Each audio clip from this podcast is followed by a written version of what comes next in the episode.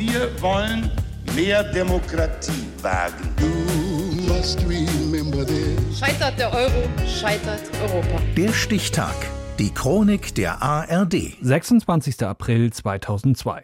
Heute vor 20 Jahren hat ein Amokläufer im Gutenberg-Gymnasium in Erfurt 16 Menschen getötet. Michael Kruse. Es ist der letzte Tag der schriftlichen Abiturprüfungen im Gutenberg-Gymnasium in Erfurt. Ein wichtiger Tag auch für ihren Sohn, denkt die Mutter von Robert Steinhäuser. Auch mein Mann war krankgeschrieben, also wir waren beide zu Hause. Wir haben gefrühstückt, dann habe ich Robert geweckt. Es war zu früh, er hat gesagt, er könnte noch eine Stunde schlafen. Als der 19-Jährige das Haus verlässt, wünschen ihm die Eltern viel Glück für die Abiturprüfung.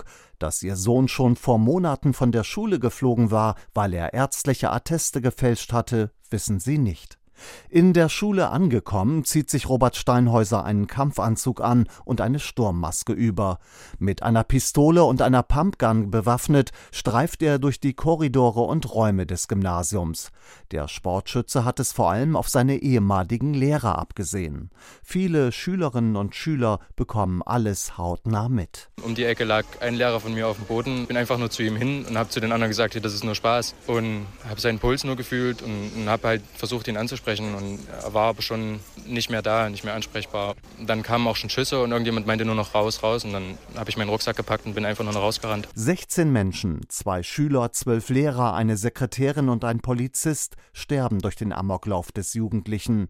Der Wahnsinn dauert keine 20 Minuten, bis Steinhäuser auf den Lehrer Rainer Heise trifft. Dann habe ich leise die Tür aufgemacht und in dem Moment steht die schwarze Gestalt vor mir und er hält die Pistole so nah vor mich. Mit der anderen Hand zieht er sich in dem Moment gleichzeitig die Kopfbedeckung runter und ich sage, Robert, drück ab.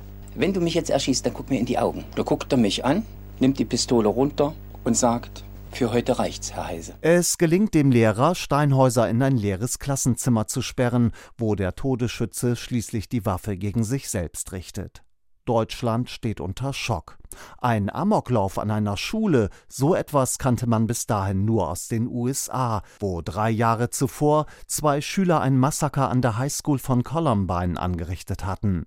Bundespräsident Johannes Rau sucht nach Worten des Trostes. Unsere ersten Gedanken gelten den Toten und denen, die jetzt von einer Minute auf die andere zu Hinterbliebenen geworden sind. Wir wünschen ihnen, dass sie Quellen des Trostes entdecken auf dem schweren Weg, den sie jetzt zu gehen haben. Über ein Verbot sogenannter Computer-Killerspiele wird diskutiert und das Waffengesetz verschärft. Doch weitere Amokläufe an Schulen folgen, 2006 in Emstetten, 2009 in Winnenden. Für die Überlebenden wie Lutz Pockel ein Trauma, an dem sie lange zu leiden haben.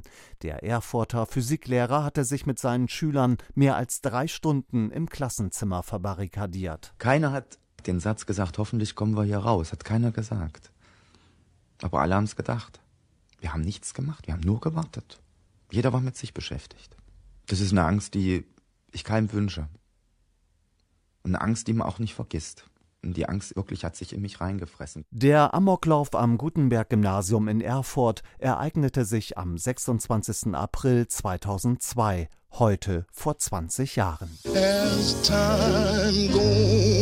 Der Stichtag. Die Chronik von ARD und Deutschlandfunk Kultur. Produziert von Radio Bremen.